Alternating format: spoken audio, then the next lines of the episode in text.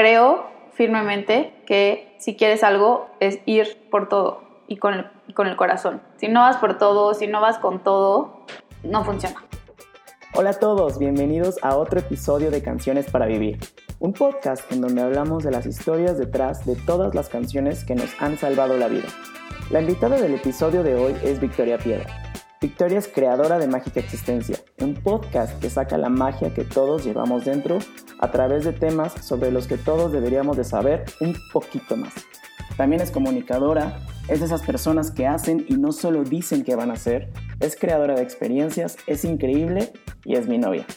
Estoy muy emocionado por este episodio porque la historia de Victoria es magia pura. Es un claro ejemplo de que hay que dejar el miedo a un lado y aventarte a todas las oportunidades que te presenta la vida. Hablamos sobre todas esas personas que coinciden en nuestra vida y nos hacen más mágica nuestra existencia, sobre ir por todo y con todo el corazón siempre, sobre la importancia de bajar y, lo más importante, lo crucial que es el trabajo personal para vivir una vida plena. En la descripción del episodio te voy a dejar todas las redes sociales de Mágica Existencia para que vayas a escucharlo. Ya no te entretengo más, los dejo con el episodio. Bienvenidos. Victoria, muchas gracias por aceptar tener esta conversación conmigo. La verdad es que pues fuiste la persona que me animó a hacer esto y por ti es que estoy emprendiendo este camino de los podcasts. Este, a pesar de que conozco bastante bien tu historia, eh, no podía dejar de querer compartirla con, con, los demás porque la verdad es que se me hace una historia increíble. Eh, y a pesar de que no, no te dedicas a la música como tal, sé que pues también tú me has enseñado muchísimas canciones, muchísimos artistas que hoy podría decir que me han salvado la vida. Entonces, pues gracias a eso es por la persona por la que soy hoy, la que soy hoy. Y pues no sé, bienvenida. ¿Cómo estás? Muchas gracias, muy bien. Recién yepetada en domingo. Ah. Sí, estamos grabando en domingo. Eh, estoy muy feliz de estar aquí y sí, también muy emocionada de, de, poder compartir pues una parte de mi historia vista desde otro enfoque que igual yo nunca me había replanteado, nunca me había planteado mi historia a través de canciones hasta que te conocí y, y creo que ha sido un crecimiento. Este proyecto es como una mezcla muy mágica entre, do, como entre el, lo que a ti te apasiona, que es la música, y un poco lo que a mí me apasiona, que son las historias, ¿no? Entonces, como que me encanta, me encanta el proyecto, me encanta pues, que ya vas avanzando un montón. Y muy feliz de estar aquí. Gracias. Ay, qué bueno. Bueno, para los que no saben, Victoria es mi novia. Mm. Llevamos ya dos años y medio de novios y pues sí, ha sido un camino de crecimiento increíble. Eh, creo que si no lo hubiera conocido a ella no hubiera emprendido todas estas cosas que estoy haciendo ahorita. Eh, y pues me gustaría que ustedes también la conocieran como, como yo la he visto y como yo la conozco. Entonces, para empezar, Victoria, uh -huh. tengo siete preguntas que son sorpresa. Okay. Para conocerte un poquito mejor, o bueno, para que la gente te conozca un poco mejor. La primera pregunta es, ¿sonido favorito? Mm, tengo dos, ¿se pueden dos? Uh -huh. El primero yo creo que definitivamente es el sonido de las olas del mar. Me encanta, o sea, puedo pasar horas, horas, horas, horas. Y me pierdo como en ese sonido. Y el segundo es el sonido de mi cafetera en la mañana, porque el sonido y el olor del café en la mañana porque me recuerda que es un nuevo día y que soy afortunada de poder tomarme una, una taza de café al, al amanecer, ¿no? Como al, para empezar el día. O sea, eso me hace sentir inmensamente agradecida y es un sonido cotidiano que uh -huh. me recuerda que es un nuevo día. Súper, buenísimo. ¿Canción que traes pegada últimamente? Mm. Ay. Esto, la verdad es que es muy, muy chistoso porque yo normalmente no soy tan. Ay, mis pies. Este, normalmente no soy reggaetonera ni, ni es algo que escucho constantemente. Pero me acabo de ir a Los Cabos hace poco y como que me actualicé de las canciones de reggaetón. Entonces, la verdad, traigo muy pegada la de Hawái y la de, de Maluma y la de Camilo, la de... Creo que Tatu, creo que es la de Tatu, sí. Sí, Tatu. De Camilo. Ajá. Sí. Esas. Súper. ¿Qué te pone la piel chinita? Puta, mil cosas. Últimamente me pone la piel chinita. Estoy haciendo una certificación de coaching y tengo tres, bueno, yo tengo dos coaches ahorita, acabo de terminar un proceso y creo que de las cosas que más me ponen la piel chinita es ver cuando los coaches encuentran una respuesta en sus discursos o en sus narrativas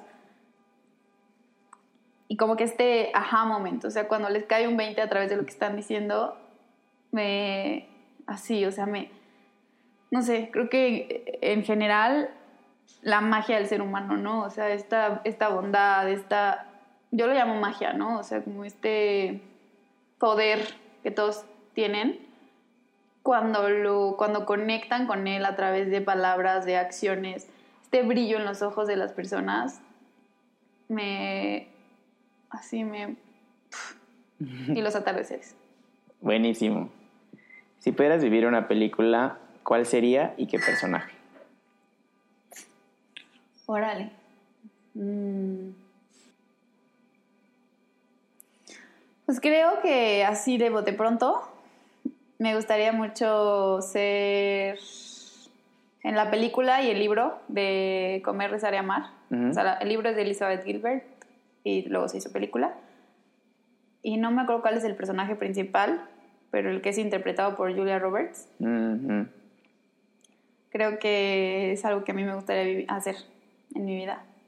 ¿De qué estás agradecida? Ay, ahorita en este momento, estoy bien sentimental, la verdad.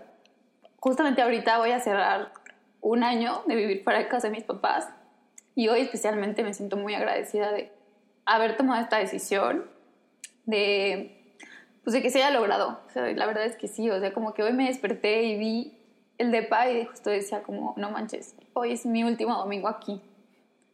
Así como recién despertada y en pijama y y pues, no sé, como que este espacio para, para mí, para mi hermana, ha sido como volver a nacer. O sea, lo decoramos a nuestro gusto, lo, lo construimos juntas. O sea, no sé, como que de eso me siento muy agradecida en este momento. De muchas cosas en la vida, muchas, muchas, muchas. Siempre estoy agradecida de mi historia, de la gente que me rodea, de, de, de mi familia, de que es un gran respaldo me siento muy agradecida de las herramientas, de, lo, de los dones que se me fueron dados. No sé si de como el universo, o sea, por el universo, Dios, o incluso herencia familiar, ¿no? O sea, mi capacidad de, de crear, mi capacidad de, de amar. Pero específicamente yo creo que en este momento de voltear atrás y ver que hace un año estaba muerta de miedo y se logró. Eso. Ay, qué lindo. Mm. Sí, estoy, yo vi todo ese proceso y la verdad es que sí confirmo que ha sido todo una aventura y hasta yo estoy un poco triste de, De que se acabe. de que se acabe, Ay, ya sé. pero un poco también feliz porque te va a tener más cerquita. Mm, Bueno, padre. eh, la siguiente pregunta es, ¿cuál es tu lema de vida? Mm, pues creo que he tenido varios, pero ahorita, últimamente, en los últimos de un tiempo para acá, ha sido, si vas, ve con todo tu corazón. Sea, soy una, no, siempre he pensado que soy una persona de blancos o negros. La vida me ha enseñado que no, tiene que ser así. Tengo que también aprender a vivir en la escala de grises y en, el- en la escala de todos los colores pero creo firmemente que si quieres algo es ir por todo y con el, con el corazón. O sea, si no vas por todo, si no vas con todo, yo pienso que no funciona o, o no, no sé, no, no, no pasa, ¿no? Y, y en todo, en el amor, en cambiarte de casa, en hacer un viaje, en emprender un proyecto, es como sé que de pronto es abrumador decir como puta no tengo tanto tiempo no tengo tanto pero es como, no sé, siento que así es la vida. Solo tenemos una vida. Para Mm. mí solo tenemos una vida. Creo que existen otras vidas, pero ninguna como esta. Entonces es como, sí, ve por todo. Sí, de acuerdo, me encanta. Y ya la última pregunta es, ¿un consejo que no tomarías? Pues un consejo que no tomaría y no he tomado nunca es como, como este concepto de pensar en cuánto vas a ganar económicamente en las cosas. Obviamente eso me ha traído también tener que vivir de forma demasiado austera, ¿no? simple. No, no soy una persona de grandes lujos, nunca he sido una persona que use eh, cosas de marca, ni es algo que me interesa, ni me define, ni me mueve.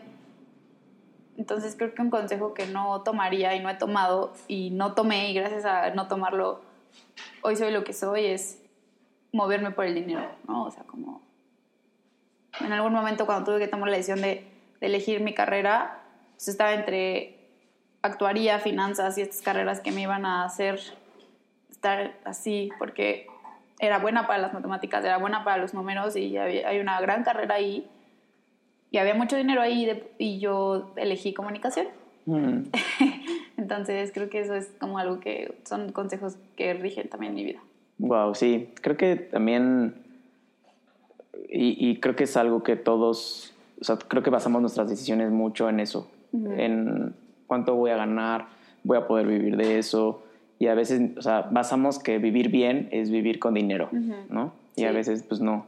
Y fíjate que, o sea, todas las conversaciones que he tenido con personas, gracias al podcast, que son músicos o se dedican a la música, todos o la mayoría han pensado igual.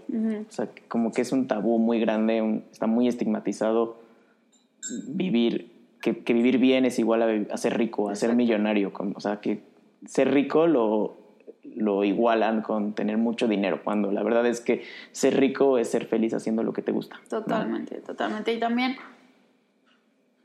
o sea, últimamente que también a partir de que me vine a, vi- a vivir fuera de casa de mis papás con mi hermana como, como roomie, este, ella está muy preocupada por el medio ambiente. Y entonces otra cosa que también he aprendido mucho es que también la sustentabilidad tiene que ver justamente con tener menos cosas, porque todo lo que se produce en este mundo genera de una forma u otra contaminación o violencia, ¿no? Justo ayer leía un, un artículo sobre Shane, sobre esta marca de ropa súper barata, que obviamente yo también he comprado ahí. Y, o sea, esta, esta marca, por ejemplo, produce muchísima ropa, este, basura prácticamente de un uso y se te rompe y tal. Y, y no nada más eso, sino también cómo es producida. O sea, nadie conoce realmente el proceso productivo que pasa a esta marca y nadie sabe si realmente hay niños de 7 años vietnamitas trabajando ahí. Na- nadie sabe nada. O sea, es, es totalmente un misterio cómo produce esta marca, ¿no? Entonces, pues es ot- otra cosa que también como que he ido aprendiendo, como pues está darle segunda vida a las cosas, etcétera, etcétera. Y otro consejo también que no tomo es ir por lo seguro, o por los, por, sí, ir por lo seguro. Generalmente soy una persona de muchos riesgos y, y ya, solo quería agregar. Wow, buenísimo. Bueno, esas ya fueron todas las preguntas. Este, me gustaría pasar ahora a preguntarte ya más formalmente quién es Victoria hoy. Y aunque sé que no eres una persona que se dedica a la música, yo sí soy fiel creyente de que la música nos ha tocado y nos ha llevado de alguna u otra forma hasta donde estamos ahorita. Entonces la pregunta es, ¿quién es Victoria hoy y cómo te ha ayudado la música a ser hoy quien eres? Mm, yo creo que más que la música, cómo me ha ayudado, porque sí, la verdad es que yo no he sido una persona que ponga mucha atención en la música como un elemento constructivo de mi historia. Pero, gracias a que me hiciste pensar en esta pregunta, sí me puse a reflexionar sobre lo importante que ha sido la música, si no en mí, en mi entorno. Entonces eso me hizo recordar también como que sí, realmente eso forma parte de mi historia, hasta cierto punto, ¿no? Entonces, ¿quién es Victoria hoy? Pues es una mujer eternamente soñadora, pero también muy enfocada a la acción. Vivo mucho en el mundo de los sueños y los proyectos, pero también vivo mucho, mucho más en el mundo de las acciones. Soy, soy, soy una mujer que hace y hace y hace y hace. Y eso me ha costado muchas cosas, me ha costado mucha paz, mucho estrés, fluir, ¿no? Pero también me ha traído cosas increíbles, como conocer el mundo, como irme de intercambio, como vivir sola, como emprender, tener un podcast, haber estado en muchos trabajos, este, no sé, he hecho cosas que yo creo que, yo siempre digo, o sea, yo me podría morir mañana y me moriría tranquila, de que de verdad he hecho todo lo que he querido hasta ahorita de lo que se me ha ocurrido. Hay cosas que quiero hacer aún, pero de verdad, o sea, yo hace, no sé, 10, 15 años decía, cuando, cuando cumplí 15 me acuerdo que dije, quiero conocer París. Y a los 25 conocí París. O sea, como que siento que, en resumen, soy una mujer que sueña, planea, ejecuta y avanza. Entonces, creo que esa soy yo. Soy una mujer creadora, creativa, que está buscando cada vez más seguir contribuyendo al mundo desde un enfoque del acompañamiento al otro y de que todos logren, o todos logremos seguir conectando con nuestro poder y con nuestra magia, porque creo firmemente que así es como vamos a sanar al mundo. Sí, buenísimo, me encanta porque sí eres una persona, o sea, que sí, o sea, por tu trabajo y por por todo lo que hemos hecho.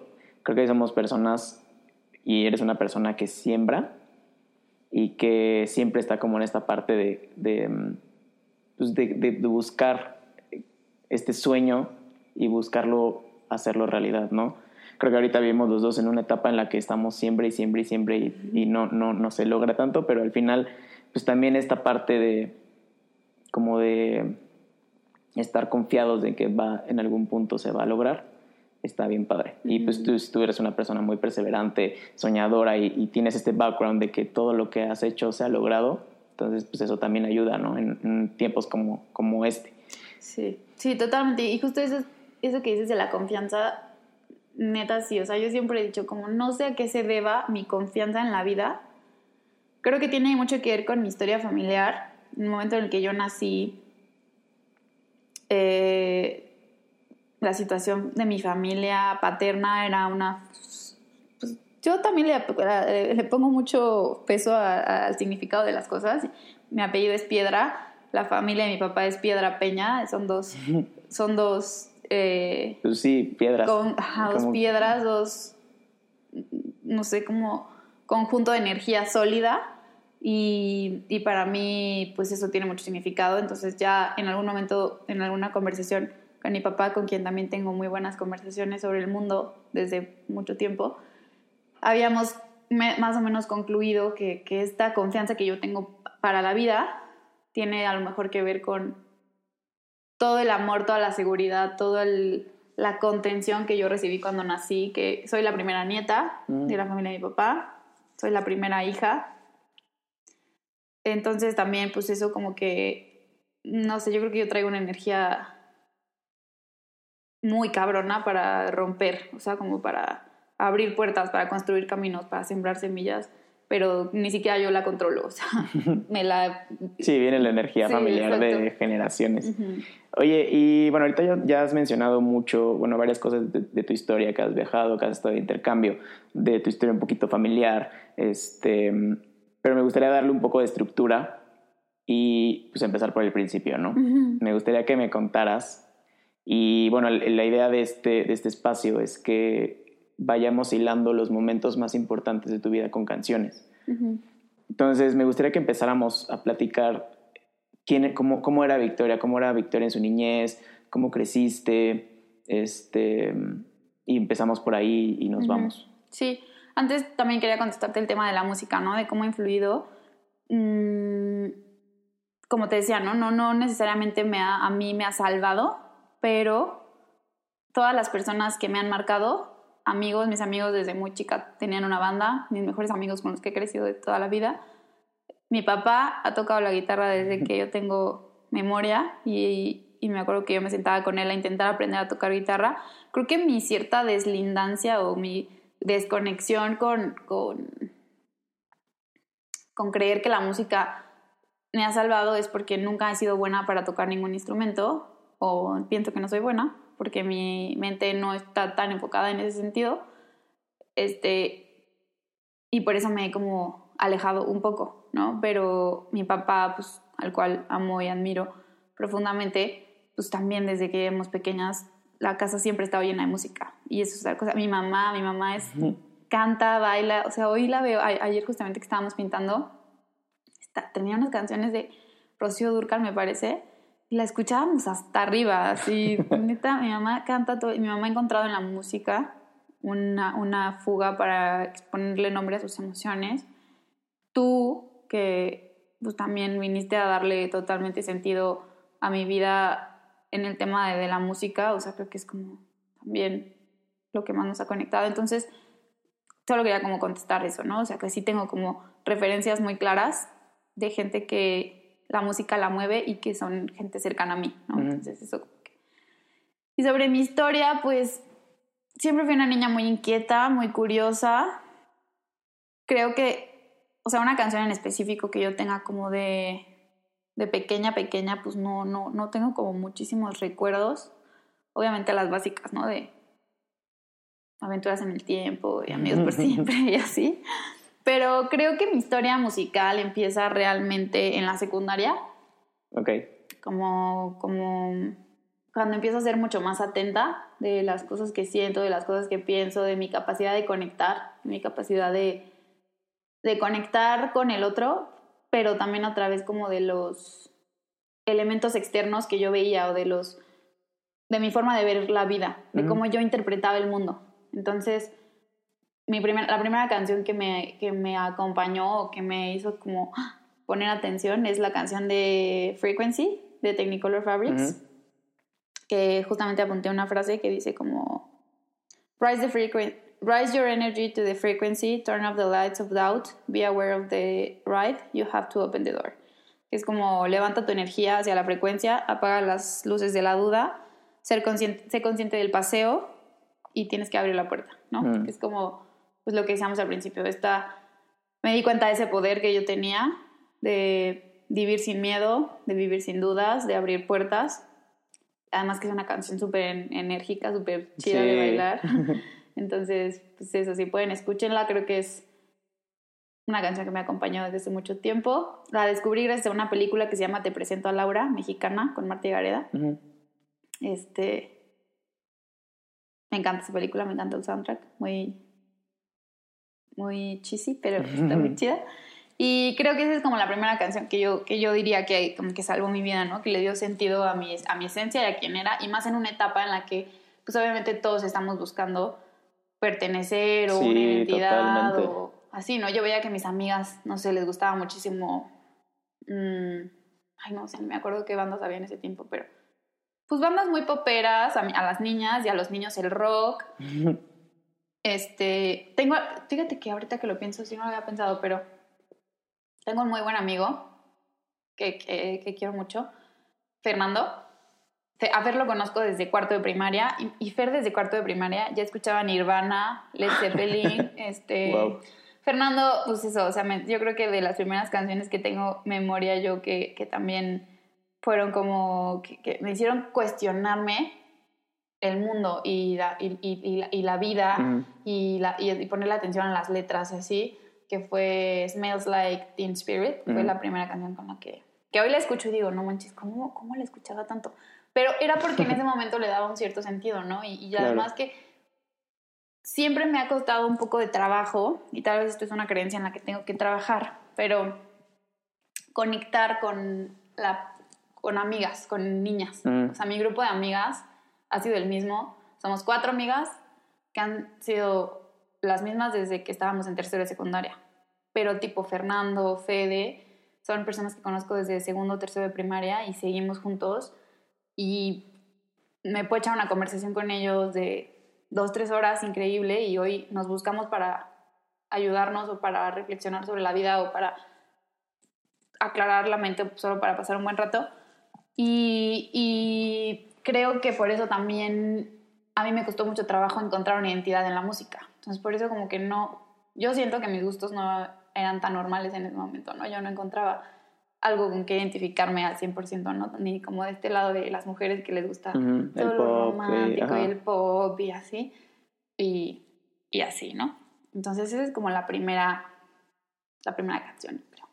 Fíjate que creo que, que- creo que es un factor común que en la secundaria encontremos este esta conciencia musical, o sea, que empecemos a ponerle atención a las canciones, que empecemos, o sea, que o sea, igual a ti no te pasó como me estás diciendo, como que todavía te costaba encontrar como este pues, a dónde pertenecer, si al rock o al pop o, o a dónde, pero no sé, o sea, lo que me cuentas ahorita, que todos tus amigos, ya los hombres ya están en el rock, las mujeres ya están en el pop, este, creo que está muy padre encontrar una persona que no, o sea, que, que, no, que no pertenecía o que no, que no encontraba esta pertenencia musical, porque sí me parece que la secundaria sí fue una, es una época eh, pues muy complicada porque está llena de cambios, está llena de, pues, como que buscas pertenecer y, y es cuando ya tus amigos o tus amistades se forjan más, este, y pues también sus, sus creencias y sus, sus, pues sí, sus creencias son las que se, también te, se van permeando en ti, ¿no?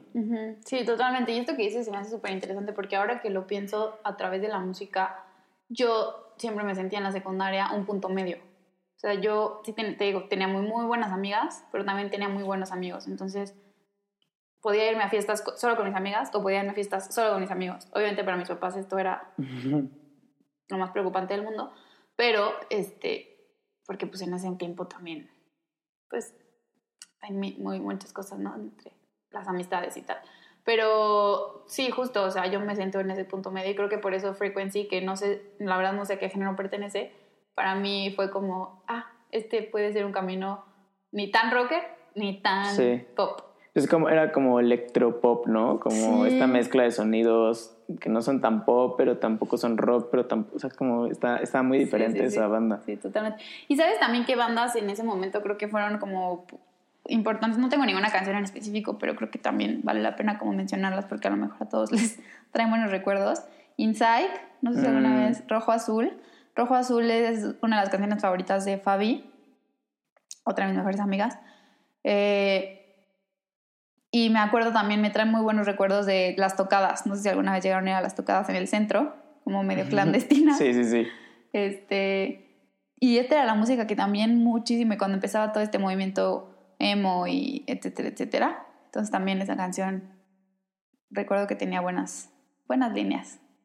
Fíjate que yo creo que más, o sea, en esa época, nosotros tenemos, bueno, yo tengo 28 años, bueno, los dos tenemos 28 años, este, creo que en esa época la música eh, era muy, o sea, influenciaba mucho en tu forma de ser. O sea, Muchísimo. ahorita que mencionas lo de los emos, este, es algo que ahorita ya no ves. O sea, estos movimientos de los punks, de los emos, de los rockers, como que estaban muy marcados estos grupos. No sé por qué razón ahora ya no. no eh, quiero pensar y, y mi mente este, optimista lo dice, pero creo que es porque ya estamos más unidos que antes. Antes tal vez sí, creo que la música sí fue una, un, un divisor. Un divisor. ujú. Creo que ahorita pues lo hemos visto, o sea, hemos visto canciones que son electro, banda, norteño, corrido alterado y, y es como, o sea, a mí no me gusta en lo particular, pero pues eso te habla de una sociedad en la que la música ya, ya no es un divisor, ya es algo que usas para unir más, más que dividir. Sí, totalmente. Pues creo que es como decía Checo en el, en el hace dos episodios, ¿no? O sea, como al final la música es un reflejo de la sociedad. Claro. O la sociedad un reflejo de la música. Ya no me acuerdo, pero creo que van de la mano, ¿no? O sea, la, la música y también el libro que me contabas que estás leyendo ahorita, ¿no? Que como la música va marcando y va abriendo caminos, pero al mismo tiempo, pues quienes crean la música somos los seres humanos y los seres humanos Claro. vamos evolucionando emocional y mentalmente y entonces vamos creando otro tipo de himnos o otro tipo de manifestaciones de lo que traemos en la cabeza y, y en el alma, ¿no? Sí, claro. O sea, por ejemplo, de este libro que, que se llama El ruido eterno de Alex Ross, habla de que la música clásica en Europa, en, el- en los años 1900, era una música que se escuchaba en todos los teatros, en las óperas, pero en el mismo año, cuando llegó a Estados Unidos, era una música que se escuchaba por familias ricas, por familias que eran de la, de la alta sociedad. Entonces, otra vez volvemos a este divisor. O sea, las, la, comunidad obrera no podía escuchar música clásica porque no, era, no era de su, pues de su, ¿cómo se dirá? Como pues a su alcance. O sea, ellos tenían más la música obrera, que es como nace el country o incluso el rock el punk también. El punk, o sea, como que creo yo que es, o sea, a partir de que se empieza a dividir la sociedad es cuando empiezan a salir estos grupos y se empieza a dividir más y se crean estas ideologías y la verdad es que creo que es algo muy bueno que hoy en día no lo veamos tanto. Sí. porque creo que, es una señal de que estamos uniéndonos más que dividiéndonos. Sí, totalmente. Y sí, digo, podríamos ahondar un montón en la historia de la música, pero también, por ejemplo, la música, el jazz, el blues, como era una forma de protesta de los negros o una forma donde los, la comunidad negra se podía sentir segura, con pertenencia, ¿no? Y cómo también al final del día se, volvió, se convirtió en una música solo de negros. O sea, no podía... Hay pocos, obviamente hay, hay muy, gran, muy buenos jazzistas y Frank Sinatra, etcétera, ¿no? Pero en, en, el inicio, inicio de los tiempos, pues como... Y, y se me hace increíble porque es lo que voy con la magia del ser humano, ¿no? O sea, como los seres humanos tenemos esta capacidad, uno, de colectividad y dos, de buscar signos y símbolos que nos representen. Sí. Y qué chido que, como tú dices ahorita, estamos cada vez más unidos y buscando más o menos los mismos objetivos. Seguramente todavía hay muchas divisiones en lugares donde ni sabemos. Sí, sí, sí. Pero sí, me encanta. Bueno, este, ¿y entonces qué, qué pasó después, Victoria? Después de, de secundaria, ¿qué, qué, qué sigue en tu historia?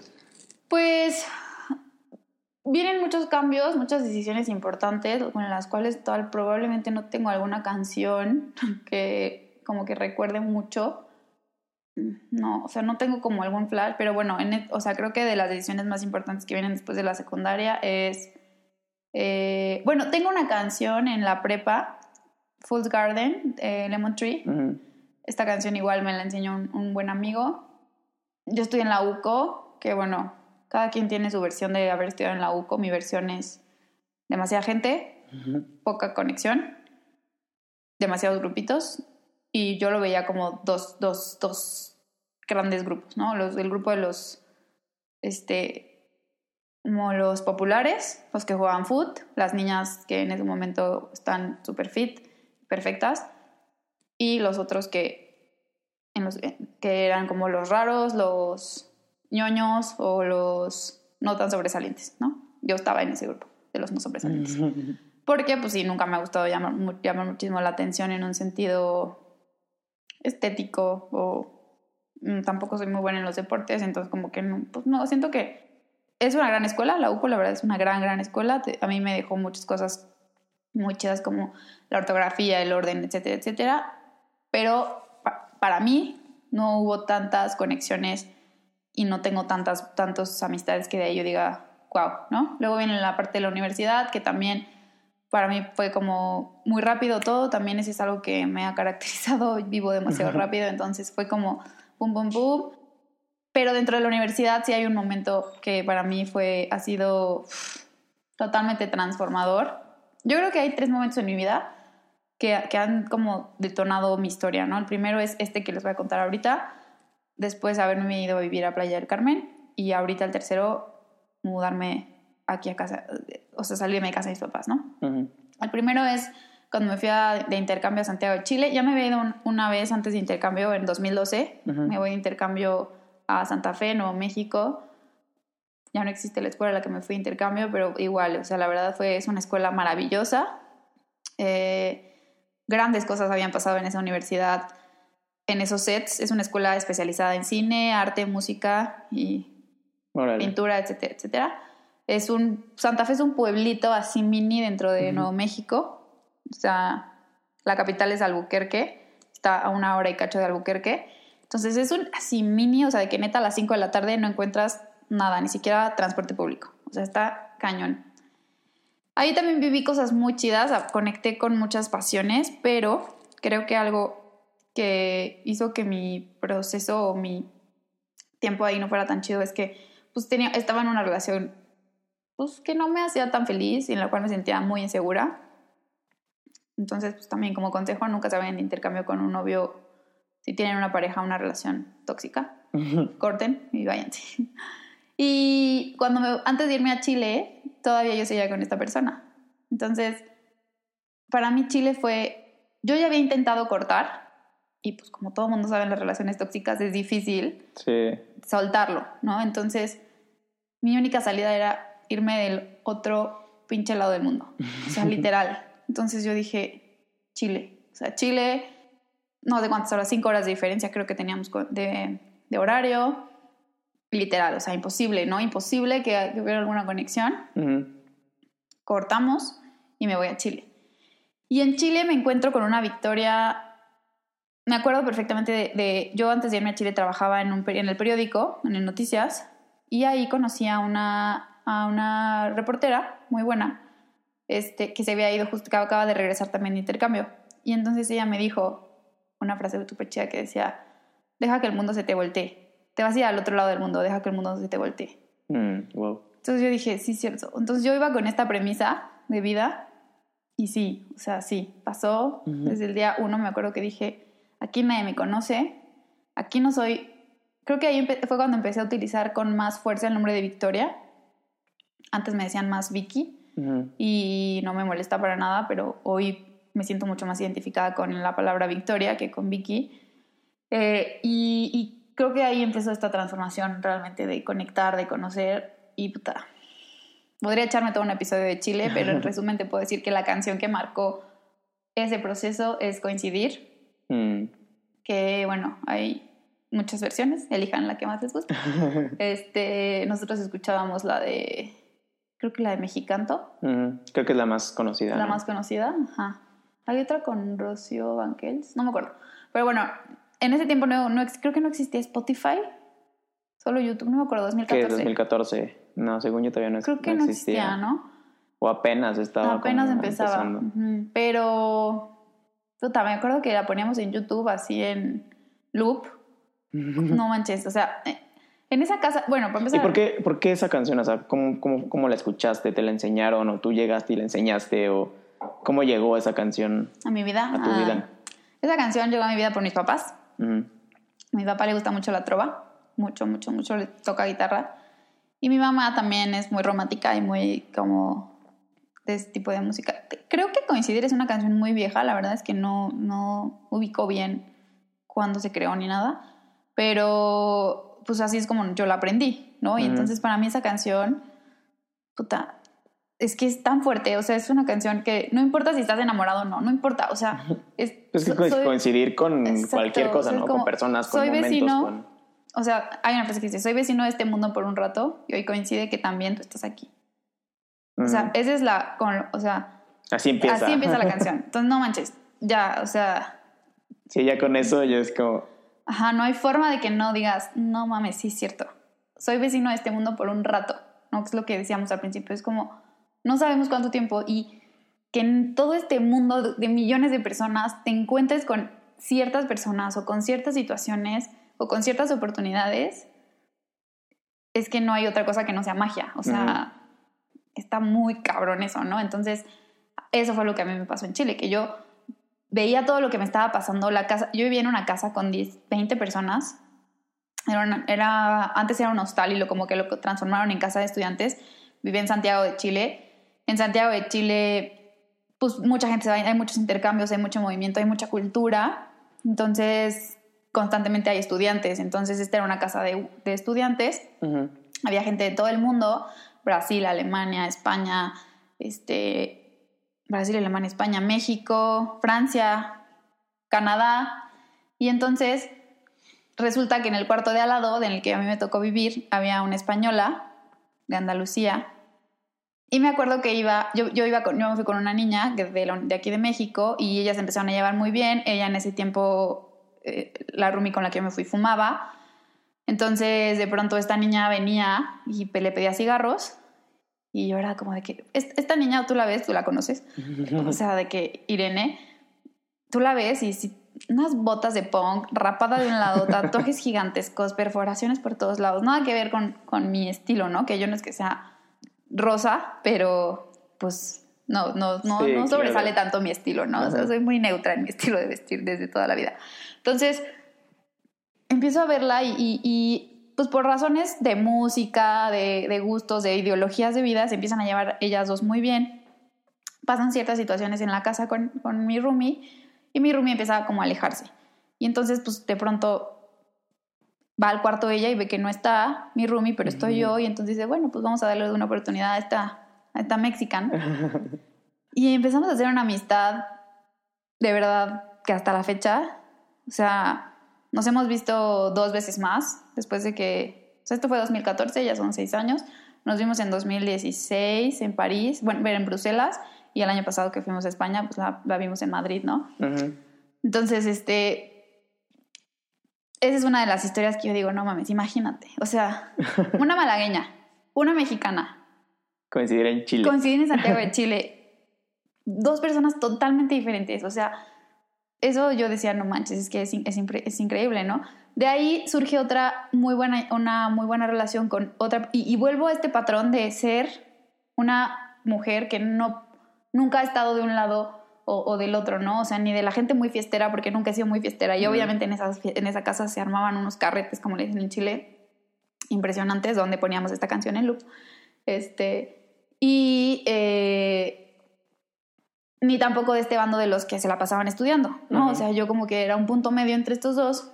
Y en este punto medio también estaba Irene y estaba Eric, un canadiense, también buscando su identidad completamente, eh, totalmente aterrado de sentir. No podíamos ni tocarlo, no podíamos ni abrazarlo al principio de- del semestre. Y bueno, al final me acuerdo que nos acompañó al aeropuerto y lloramos tanto y nos abrazamos tanto que... Y hace poquito que, que lo vimos también y luego vino a México.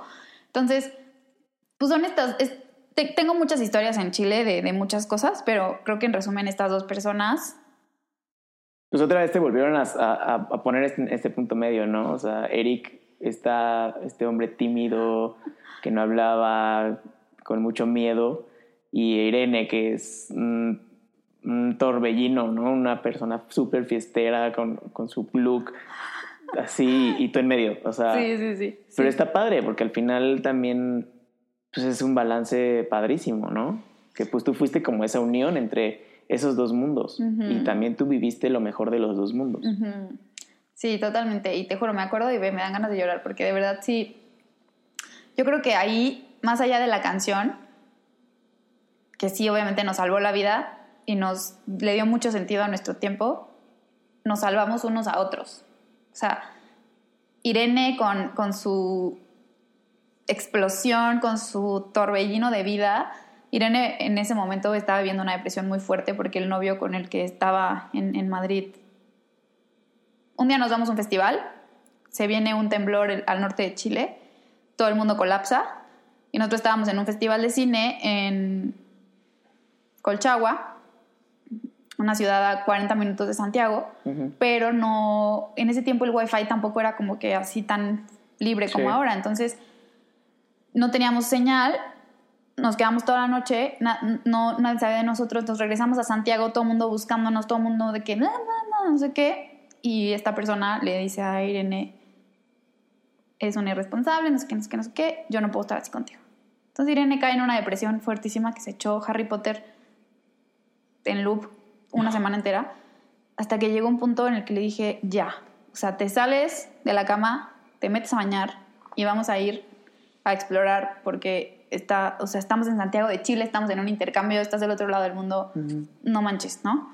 Entonces, pues esa es como la forma. Irene que me enseñó nueva música, a Irene le encantaba Chico Trujillo, de hecho se Mm. tatuó una frase que dice, la vida es de los que apuestan, la vida es de los que arriesgan, de los que apuestan todo a doble o nada.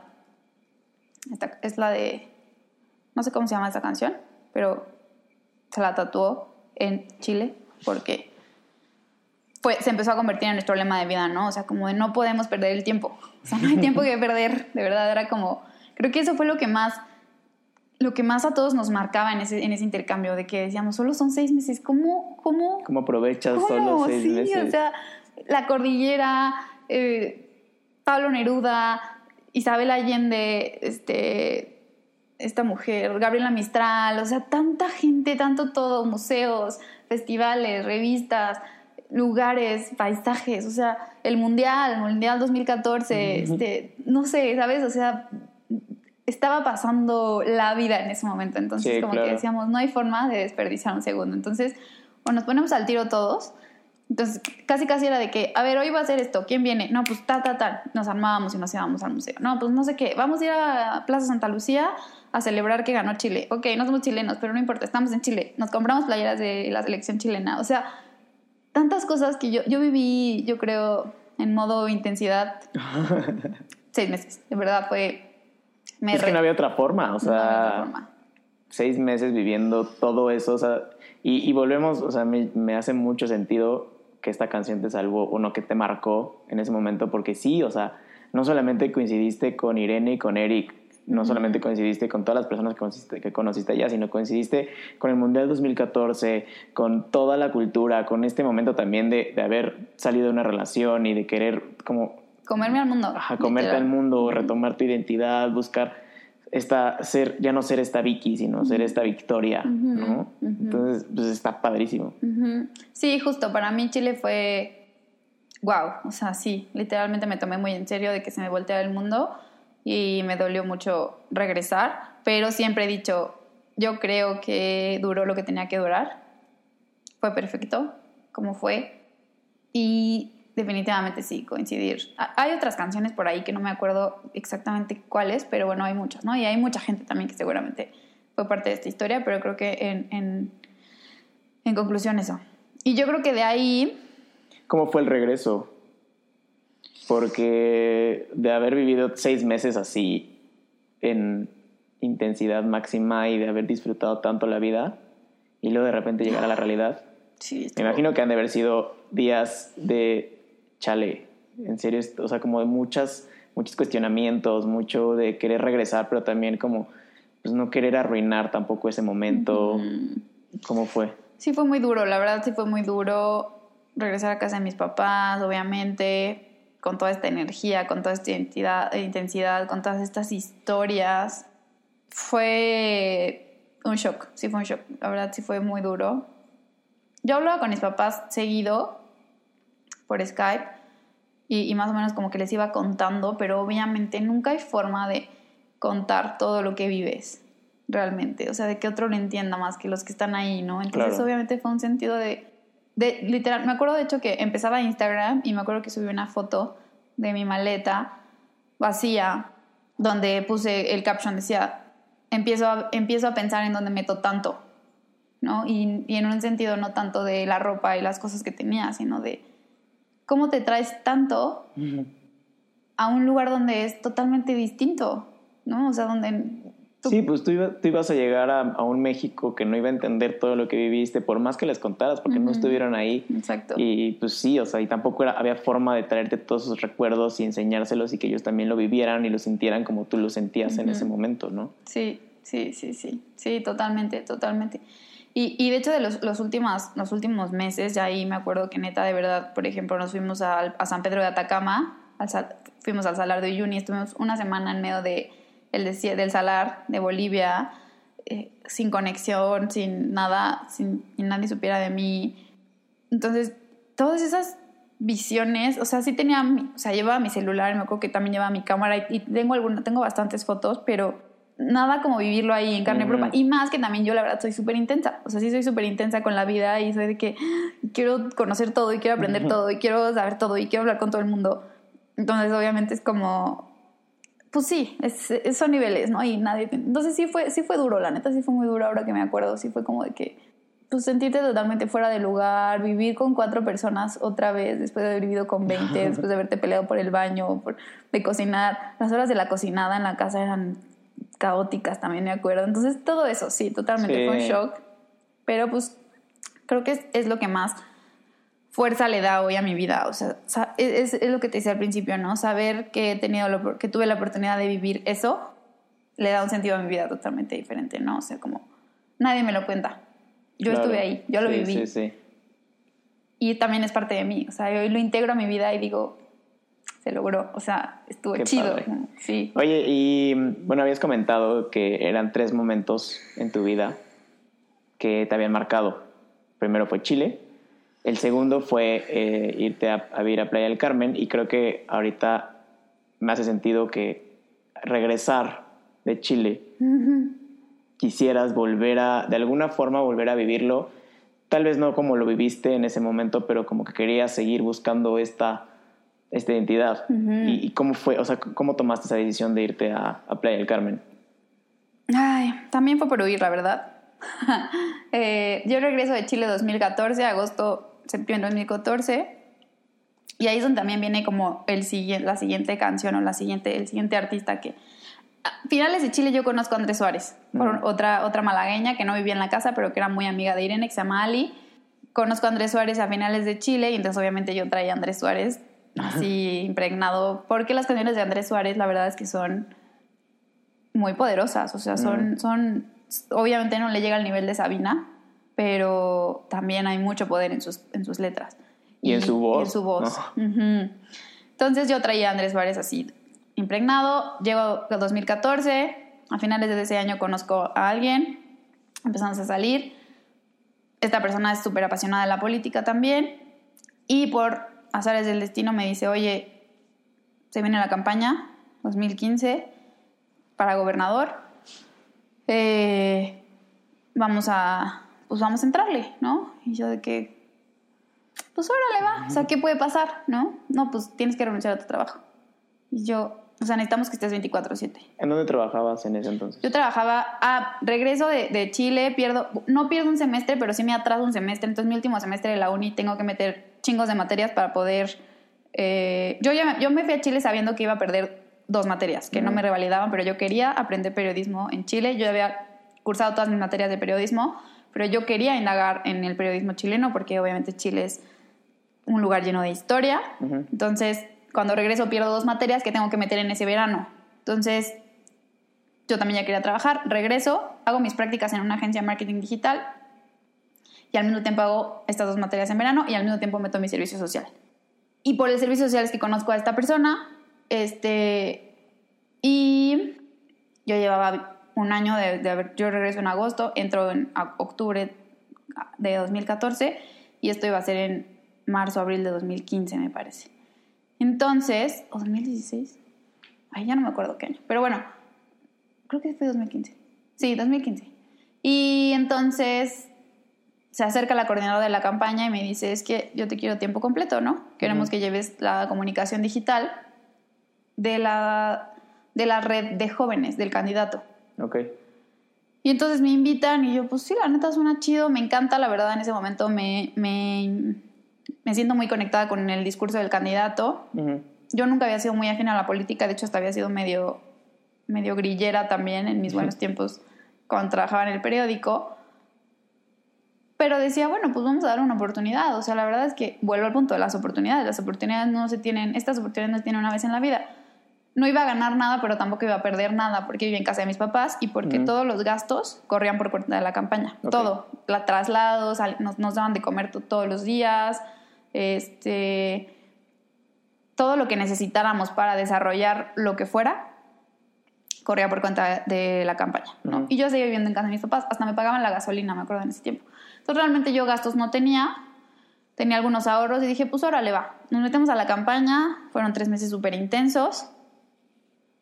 Obviamente yo ya les había, ya había contado esto en otros momentos de mi historia, pero bueno, yo era una persona, lo contamos en el podcast de, que hicimos juntos de esta nueva temporada, yo era una persona especialista en buscar parejas para salvar, ¿no? Entonces esta persona obviamente tenía bastantes issues que arreglar.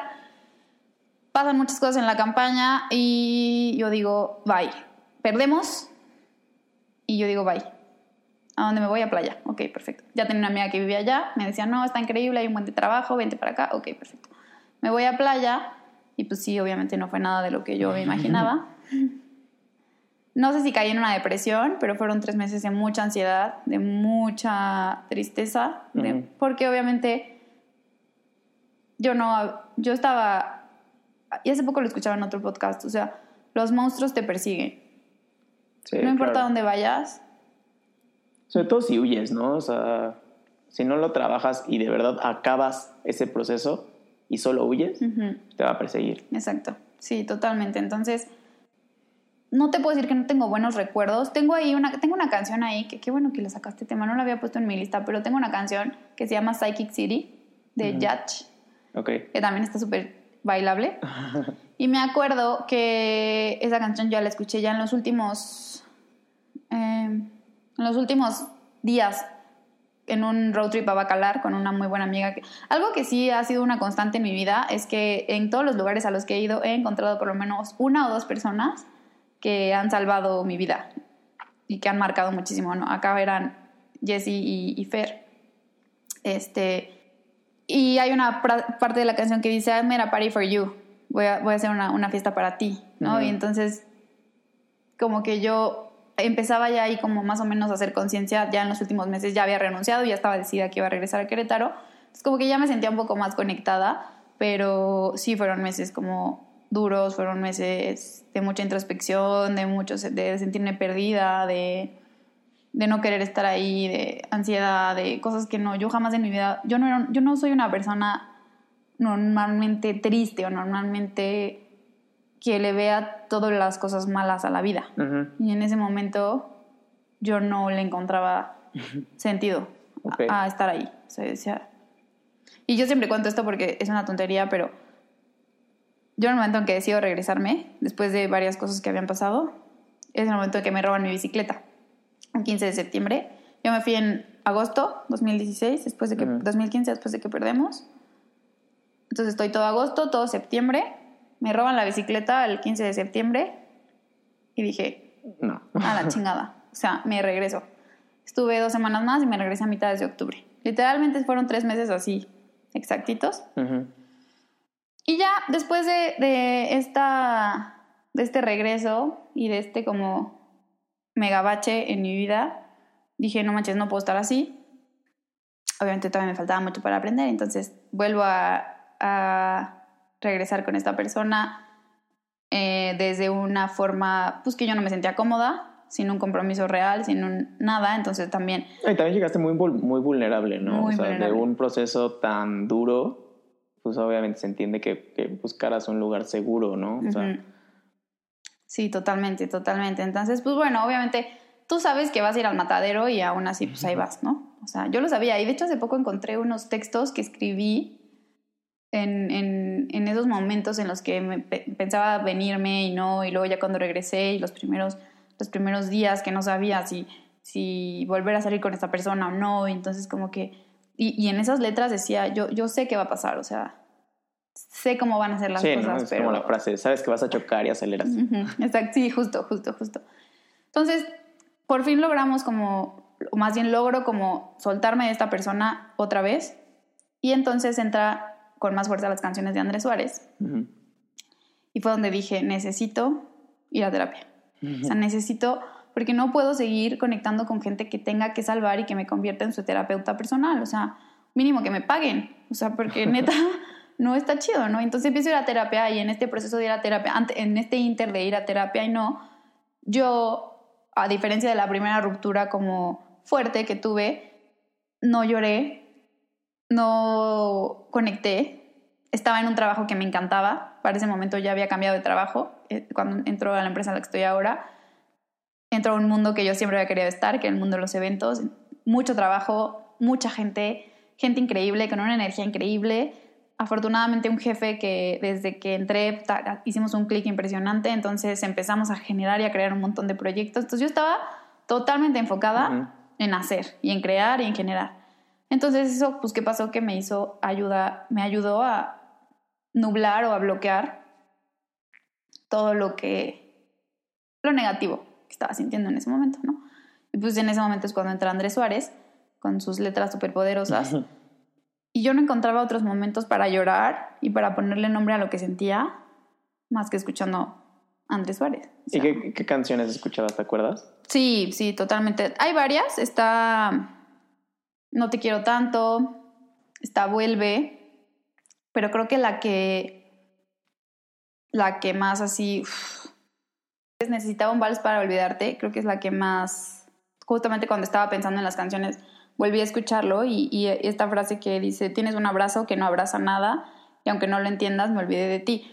Que pero no necesariamente con una persona, sino que yo en ese momento estaba haciendo un decreto de esta frase de tienes un abrazo que no abraza nada.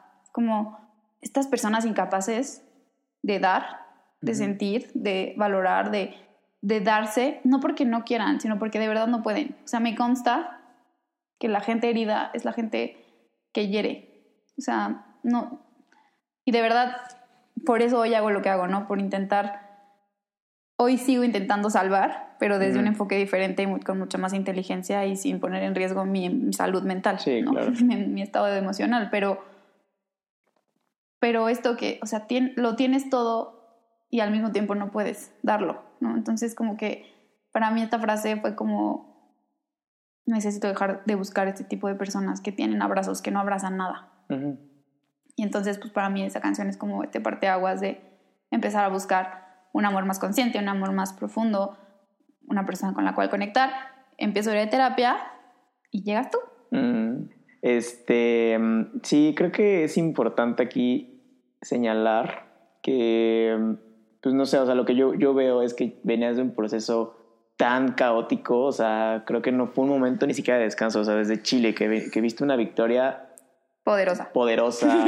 Llegaste y, y pues sí, es completamente normal no serlo tanto, porque no está, ya no estás rodeada de toda la gente, de toda la situación en la que estuviste en Chile. Y entiendo esta parte de querer huir y querer seguir buscando, o sea, que, queriendo ser otra vez esta victoria. y, y no sé, se me hace muy padre que, o sea, como todo, volvemos a esta parte de coincidir, ¿no? O sea, como coinciste esta, con esta victoria en Chile. Y luego también por ahí estuvo Andrés Suárez. Y Andrés Suárez se quedó como en stand-by y regresaste, hubo un caos y luego llegaste a Playa del Carmen, pasó lo que tenía que pasar y de repente otra vez entra Andrés Suárez, ¿no? O sea, también me hace pensar que muchas veces como que yo veo la, la vida con muchos puntos dispersos y que en algún punto se, se van conectando y que tal vez el punto que está hasta la esquina va a ayudar al punto que está hasta la esquina contraria, ¿no? Entonces está muy padre.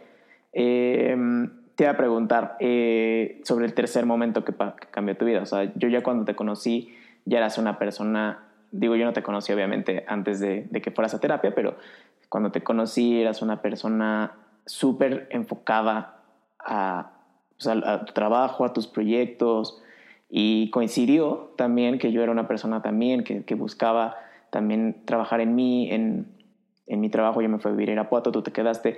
Este, y también coincidió ahí que hicimos un viaje juntos, mm. que nos fuimos a, a, España. Este, estuvo padrísimo. Mm. Y creo que también veo un poco de patrón esta parte de, de, que cuando regresamos de España tú ya querías tomar esta decisión de salirte de casa de tus papás. Entonces, ¿cómo, ¿Cómo fue ese proceso?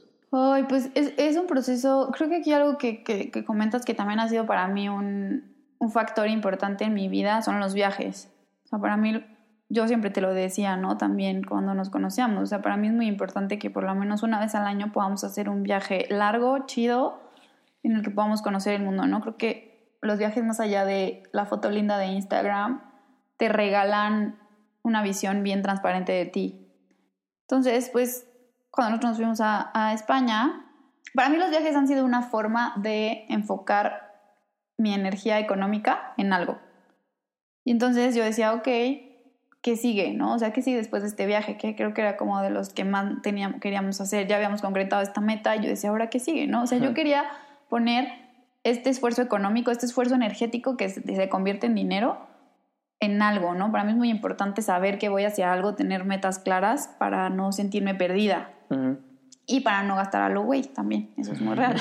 Entonces, este, eh, pues este proceso justamente parte de, de, querer algo más, de querer crecer hacia otro enfoque, de querer sanar también una relación con mis papás que, que venía dañándose. Obviamente hoy entiendo con mucho amor y con mucha compasión que los papás también crecen, que también evolucionan y también cambian y también tienen sus crisis, aunque a veces nos cueste trabajo verlo porque siempre van a ser nuestros superhéroes, al final del día son seres humanos y también tienen sus retos. Entonces yo creo que para mis papás hay cosas que empezaron a ser retos importantes con los que yo ya no podía convivir. Entonces decidimos salirnos, mi hermana termina la carrera, también se empieza a sentir un poco como estancada, perdida, y decidimos salirnos. Y, creo que en ese momento una de las canciones que, que también como tú dices, está bien padre lo que dices, sí es cierto, de los puntos, ¿no? O sea, yo también siempre he sentido que mi vida es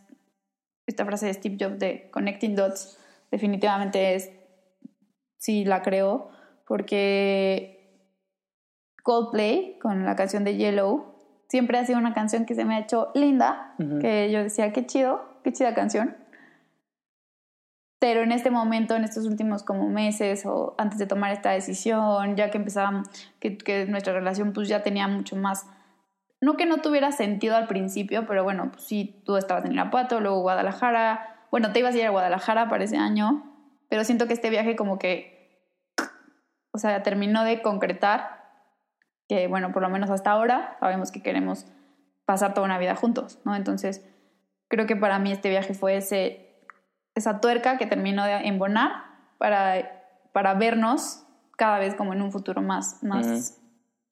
Y esto era gracias a, a, un trabajo que, como tú dices, habíamos hecho, ¿no? Entonces, creo que para este momento Yellow, eh, con, con, la frase de... Um,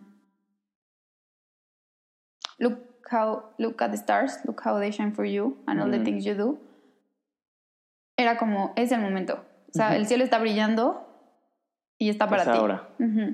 Es ahora. Como go for it, ¿no? O sea, como que tienes, tienes la relación que por fin querías, el tipo de relación que, que, por fin querías estar, en la que te sientes amada y correspondida y plena y no tienes que salvar a nadie. Eh, tu situación financiera es estable, me acaban de subir el sueldo, y hay este llamado por parte de, la situación en casa que necesitamos como este, esta sana distancia, decíamos mi hermana y yo el otro día, esta sana distancia, ¿no? Entonces, pues sí, o sea, yo creo que fue como de que es ahora o nunca. Y de verdad era ahora o nunca, porque justo, justo hace un año, pues no nos íbamos a imaginar que una pinche pandemia iba a venir a cambiar todo. Entonces, obviamente, digo, también pinche y bendita pandemia, porque también creo que trajo cosas muy chidas a la vida, como estos proyectos. Pero, pero sí, o sea, creo que, creo que era como el momento de tomar la decisión, porque no sabíamos que un año después, pues todo iba a cambiar, ¿no? Sí, claro. Y hay muchas otras canciones, ¿no? Actualmente, pero creo que, creo que... Pues es que creo que más que las canciones, a mí me gusta mucho como asociarlas, porque creo que está padre como acordarte y también asociar canciones con momentos, pero creo que más que, más que canciones son momentos. Momentos en los que te han salvado la vida. Y asociarlas con canciones está padre porque puedes escuchar esa canción otra vez y de alguna u otra forma regresar a ese momento, ¿no? Ay, sí. Me encanta, me encanta, pues no sé, rescato mucho como esta parte de, de que siempre hay que salirnos de la zona de confort, de que todo lo maravilloso está fuera, pero también está padre regresar, ¿no? O sea, de alguna forma regresar también te hace querer volver a salir y salir con más fuerza. Como ahorita con, o sea, con Chile, que, regresaste y quisiste volver a salir, pero saliste con mucha fuerza y tal vez tuviste que regresar. Ahorita igual con tus papás, ¿no? O sea, creo que, bueno, en casa de tus papás, perdón. Este, creo que es eso. Sí. Como este constante estira y afloja para ir agrandando tu, tu zona de tanto de confort como tu zona mágica, ¿no? Que está fuera de la zona de confort. Este, mm, también la parte de los puntos, ¿no? O sea, que todo lo que haces en la vida se queda, de, una forma se queda ahí. Y probablemente en ese momento no la vayas a usar o no la vayas a ver, pero en otro punto de tu vida va a regresar y se va a conectar. Sí, totalmente. Entonces todo, todo se conecta. Me encanta. Y, y, creo que también aquí con la canción que me gustaría cerrar o con lo que hoy defino un poco como este esta estabilidad que hoy siento, que no es una estabilidad ni financiera ni, ni nada, porque hoy la estabilidad en medio de una pandemia pues, es totalmente incierta, pero hoy curiosamente me siento relativa, o sea, hasta cierto punto estable de en el sentido de que aunque no sé qué va a pasar profesionalmente o económicamente o tal, siento que estoy pisando firme, o sea, estoy pisando con conciencia, porque hoy todas las herramientas con las que hoy cuento en cuanto a lo que soy, quién soy, etcétera, me hacen poder como dar estos pasos firmes. Y creo que la canción que me ayuda mucho como a recordármelo constantemente es la de Mumford Sons, la de Below My Feet. Mm, Que hay una parte que me encanta que dice, keep, the eye, keep my eyes to serve, my hands to learn. Let me, let me learn from where I have been. mm, wow. Y justo es eso, ¿no? O sea, como sigue manteniendo mis manos para servir, mis ojos para servir, mis manos para aprender y déjame seguir aprendiendo de los lugares en los que he estado. Que Ujú. para mí es lo que te decía, ha sido todo. Los lugares en los que he estado me hacen ser quien soy. Sí, totalmente. Y creo que un aprendizaje que podemos sacar aquí para todas las personas que nos escuchan es que, pues, que todo eventualmente se va a conectar. Entonces, que hagas, que hagas, que hagas, que hagas, que no busques tal vez si te va a ayudar o no lo que estás haciendo, solo confía en que sí. Ya para terminar, Victoria, tengo tres preguntas para ti. Sí. Este, estas preguntas este, se las hago a todos mis invitados. Son sorpresa, este, pero como son las mismas para todos, entonces igual ya las conoces. La primera pregunta es, si pudieras escribir una canción y sabes que esa canción la va a escuchar todo el mundo, ¿de qué se trataría esa canción? Pues me encantaría que fuera sobre la una canción que te ayude a reconectar con tu magia, que es como mucho el tema que ahorita traigo y lo que yo creo que, que va a salvar al mundo y nos va a salvar unos a otros y, y así, ¿no? O sea, cuando vol volteemos a ver lo poderoso que hay dentro de nosotros, lo mágico, todos los talentos, todos los dones, nuestra forma única de hacer cosas, las cosas de vivir. Y lo veo, lo digo porque lo he comprobado, ¿no? O sea, lo he comprobado contigo, con mi hermana, con, con amigos, con que digo, es eso, o sea, un podcast como este no existe. O sea, no, no existe un concepto como el tuyo. Hay algo parecido en el mundo, tal vez con X, con música, existen diferentes, pero algo como lo que tú haces hoy no existe. Y eso es tu magia y ese es tu poder. Entonces, creo que mi canción sería sobre eso, sobre que la gente entienda que dentro de ellos hay magia y el mundo necesita esa magia. Mm, wow, me encanta. Si pudieras cantar con un artista, vivo o muerto, ¿con quién sería y qué canción? Ay, pues la verdad me hubiera encantado cantar con Chabela Vargas, subirme en un escenario con Chabela Vargas. No sé específicamente qué canción, pero la canción que más de ella me, me mueve es la del andariego, que creo que no es de ella. Ya, No. habíamos, ya habíamos concluido que no es de ella, pero bueno, la interpretación que ella hace, creo que ella no tiene ninguna canción propia, pero me hubiera, cantado, me hubiera gustado mucho cantar esa. Se me hace una mujer maravillosa por este sentimiento que le sí, pone. le pone un sentimiento increíble a sus canciones. Exacto, Como sí. mucho dolor, mucho sentimiento, no sé. Sí, yo creo que sí sería con ella. ¿Qué canción deberíamos estar escuchando todos ahorita? ¿O qué, qué canción o artista? Entiendo que la gente es libre de, escu- de- de- de escuchar lo que se le dé la gana, pero creo que todos debemos escuchar música que, otra vez, que nos reconecte con nosotros, con la magia, que, que le pueda ir dando un sentido positivo a tu vida. Y para mí creo que esa canción, bueno, tengo dos y no me importa si solo se puede una, voy a decir dos. Tú las que quieras. La primera sería This Is Me, de The Greatest Showman, Mm. esta... que, que la Seattle, ¿no? Que la ajá. algo así. Se me hace una canción súper poderosa. Y otra, que esa me la dedicaste tú. Y fuera de que me la hayas dedicado tú, se me hace una canción también muy poderosa. Ya sea que te la dediquen o no, o que te la dediques a ti mismo. Pero es la de Your Song, de, de Elton John. Mm, Creo que es una canción que es como... What a wonderful while you're in this world. what a wonderful life. life while you're, While in, the... in the world. Ujú. O sea, Pues creo que es como un regalo, ¿no? O sea, independientemente si te la dedican o no, creo que te la puedes autorregalar y ya es. O sea, ya está muy, sí, muy buena canción, Sí, gran o canción. sea, es que qué increíble regalo o qué increíble vida que tú estés en este mundo. Ujú. Haz que valga la pena. Sí, súper, me encanta. Ya por último, Victoria, ¿qué estás haciendo ahorita? ¿Dónde te podemos encontrar? ¿Qué haces? Pues hago muchas cosas, pero ahorita lo que le tengo mucho, mucha fe y, donde me gustaría que fueran todos a escuchar es este Mágica Existencia, mi podcast, mi, en mi Instagram, Mágica Existencia, en Facebook, en Spotify, en Apple Podcast y en todas las plataformas de podcast. Eh, y eso, ¿no? Es un espacio en el que pretendo redefinir el concepto de magia través de todo esto que venimos hablando, ¿no? De, de- de nuestras historias, de nuestros de nuestros logros, de nuestras batallas, de nuestros fracasos, de nuestros viajes, de, de todo. Ya voy en la tercera temporada, estoy haciendo una temporada especial sobre el amor, con los aprendizajes que yo he tenido justamente sobre el amor, contigo, antes de ti. Eh, y, y, eso, ¿no? Creo que ese es el lugar donde más me pueden encontrar. En mi cuenta personal, que es abierta, pero la verdad es que no subo demasiadas cosas ahí porque subir contenido de mágica existencia me implica demasiada energía. Entonces, bueno, preferiría que fueran ahí. Y ya, muy agradecida. Muchas gracias por dejarme contar mi historia.